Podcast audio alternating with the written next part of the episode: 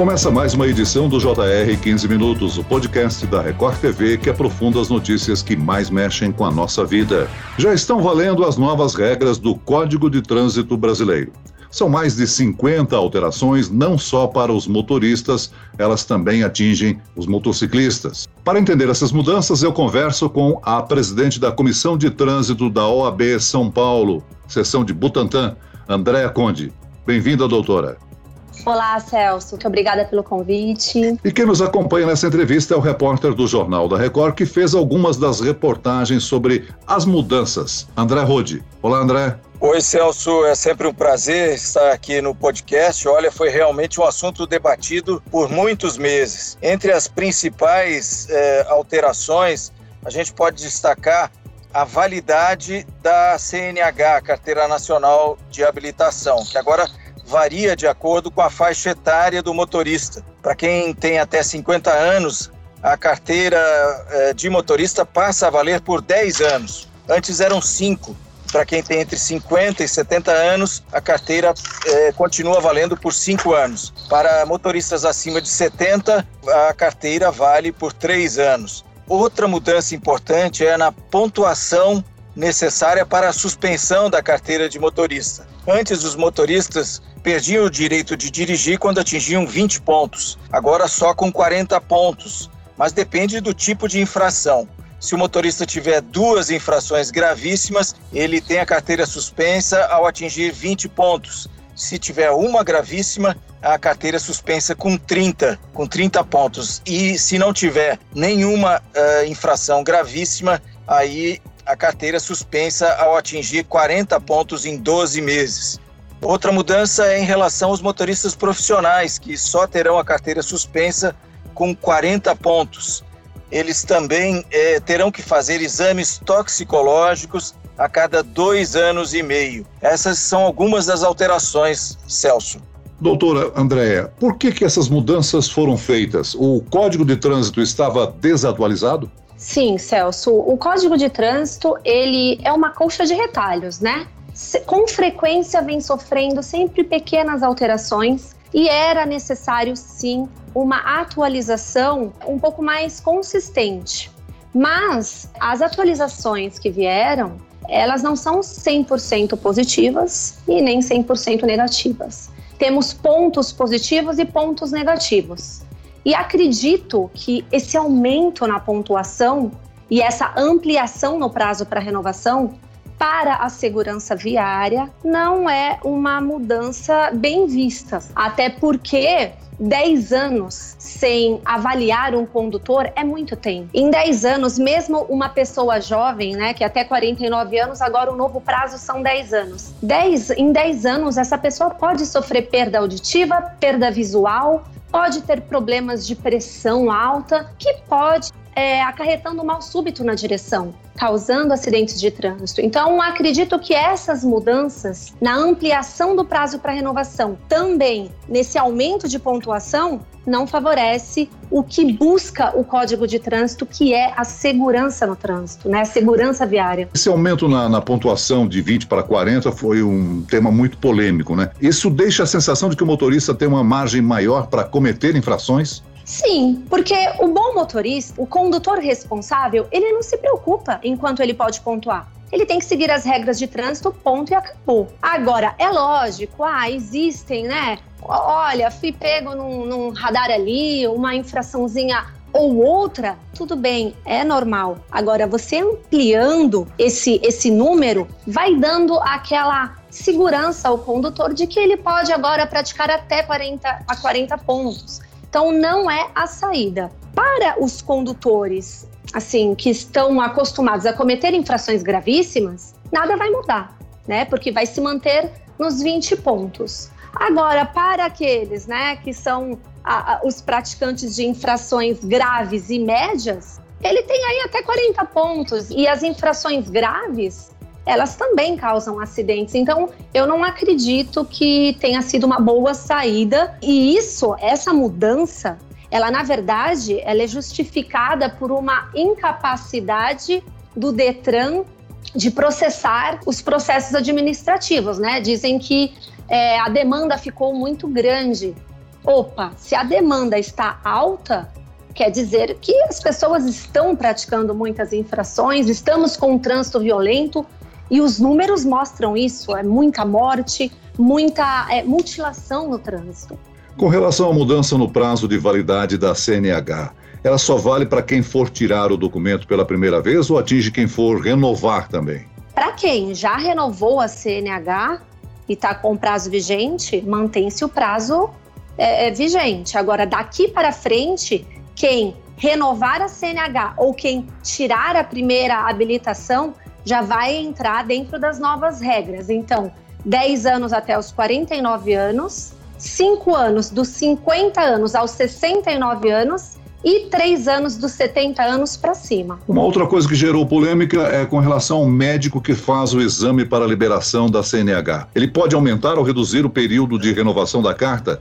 E isso, ele terá autonomia para tanto? Sim, esse foi um aspecto positivo, que deixou é, um pouco menos, aliviou um pouco né, essa nova regra de, de renovação da habilitação. Porque agora o médico, quando ele for fazer a avaliação do, do, do candidato, do condutor, tanto o de 10 anos, o de 5 anos ou de 3 anos, ele vai poder reduzir esse prazo se ele verificar que aquele condutor tem alguma doença progressiva, tem algum probleminha de saúde ali que requer um acompanhamento periódico. Então, ele pode reduzir qualquer desses três prazos.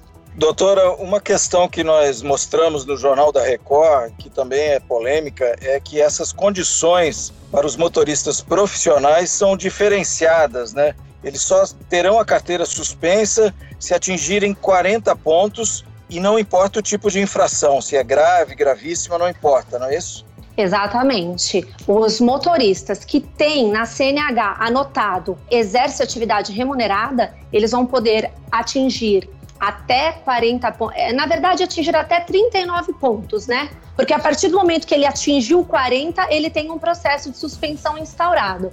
Então, ele vai poder acumular até 39 pontos sem que tenha a carteira de habilitação suspensa. Doutor Andréia, nessas novas regras para profissionais, motoristas profissionais, entram os motoristas de aplicativo? Se tiver na carteira de habilitação anotado exerce atividade remunerada, sim para todos os motoristas que exercem atividade remunerada. Doutora, nós teremos também mudanças na regra do transporte de crianças no carro, né? Na sua opinião, essas mudanças são positivas? Com relação às crianças, o código teve é, trouxe alterações muito positivas uma em relação ao transporte no veículo e uma em relação ao transporte nas motocicletas. Então, começando pela sua pergunta, André, antes a exigência de equipamento de retenção era somente para criança até 7 anos e meio.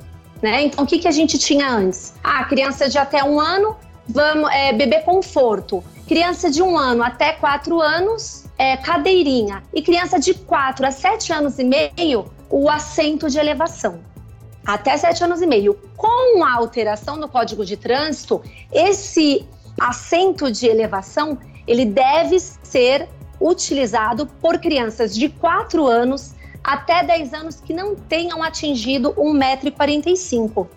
Então, isso traz uma segurança maior no transporte das crianças. E esse assento de elevação deve ser utilizado com o cinto de segurança de três pontos. Então, é muito importante esse aumento na idade e a infração gravíssima foi mantida que também foi um assunto de discussão no início do projeto, se retirava a pontuação desse tipo de infração de trânsito e ela foi mantida. Então, aquele condutor que for flagrado conduzindo criança sem o equipamento de retenção adequado, ele vai sofrer multa, infração gravíssima e a retenção do veículo até a solução ali do, do, da questão. Com relação às motocicletas, também tivemos um avanço, porque agora só é possível transportar crianças na garupa com mais de 10 anos. Né? Antigamente era com mais de 7 anos. Então a criança tem que ser maior de 10 anos e tem que ter condições de cuidar da própria segurança. Então, se a criança tiver 11 anos, mas o agente ali, quando abordar o condutor, verificar que essa criança, apesar de ter 11 anos, tem alguma deficiência que impede que ela cuide da própria segurança naquela garupa, então o, o condutor será autuado. E aí a autuação bem severa também. Multa, infração gravíssima, suspensão da CNH,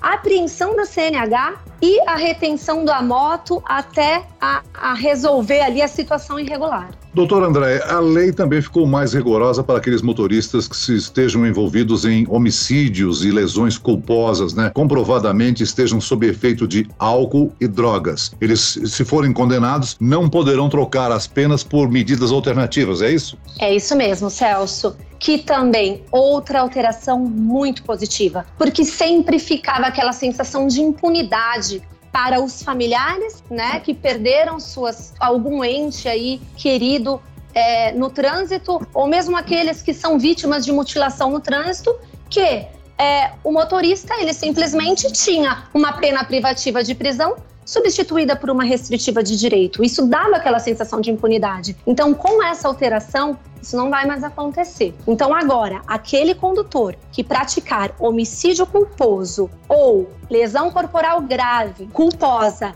grave ou gravíssima, culposa no trânsito e estiver sob efeito de álcool ou de alguma substância que cause dependência psicoativa, ele não vai poder ter mais essa substituição, ele vai cumprir pena privativa de liberdade. E isso é um avanço e é assim que tem que ser para estes casos, né, Celso? Lembrando, né, doutora, que para os motoristas profissionais, o exame toxicológico, que antes era feito só na renovação da carteira, ele passa a ser obrigatório a cada dois anos e meio. É, e o objetivo, obviamente, é evitar o, ou reprimir o consumo de drogas por motoristas profissionais. A gente sabe que caminhoneiros costumam usar muito estimulantes. Essa também é uma mudança positiva, não é, doutora?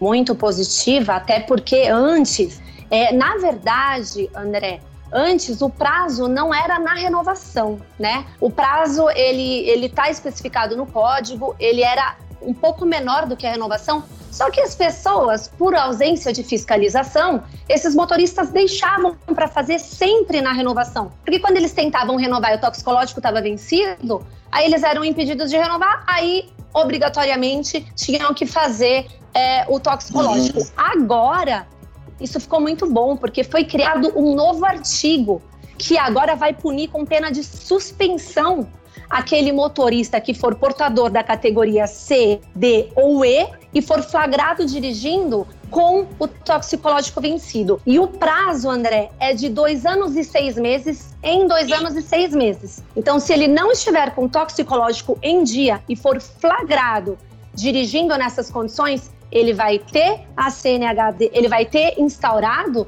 um processo de suspensão e aí é uma suspensão de três meses que só vai ser retirada esse só vai ser retirado esse bloqueio do prontuário dele quando ele apresentar um exame toxicológico positivo, né? Um toxicológico negativo e esse resultado for inserido no renache da CNH dele. Então ele vai ficar um período aí com uma restrição, impedido de trabalhar então, acredito que com isso, o estímulo a cumprir né, essa, esse, a realização desse exame de forma periódica é, vai ser maior.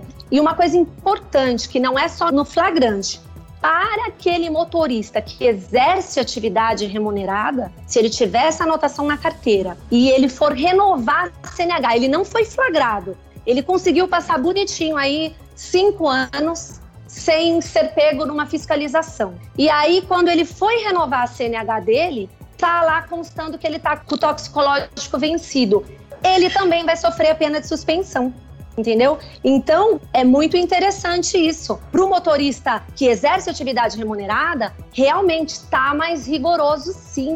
E isso beneficia a gente. Muito bem, nós chegamos ao fim desta edição do 15 Minutos. Agradeço a participação da presidente da Comissão de Trânsito da OAB São Paulo, seção Butantã, doutora Andréa Conde. Muito obrigada e foi um prazer, uma satisfação sempre. Agradeço também a presença do repórter da Record TV, André Rode. André, Obrigado, Celso. É sempre um prazer participar do podcast. Esse podcast contou com a produção de Homero Augusto e dos estagiários Larissa Silva e David Bezerra. Sonoplastia de Pedro Angeli. Coordenação de conteúdo Camila Moraes, Edivaldo Nunes e Luciana Bergamo.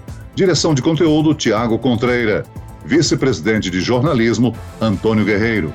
E eu, Celso Freitas, te aguardo no próximo episódio. Até amanhã.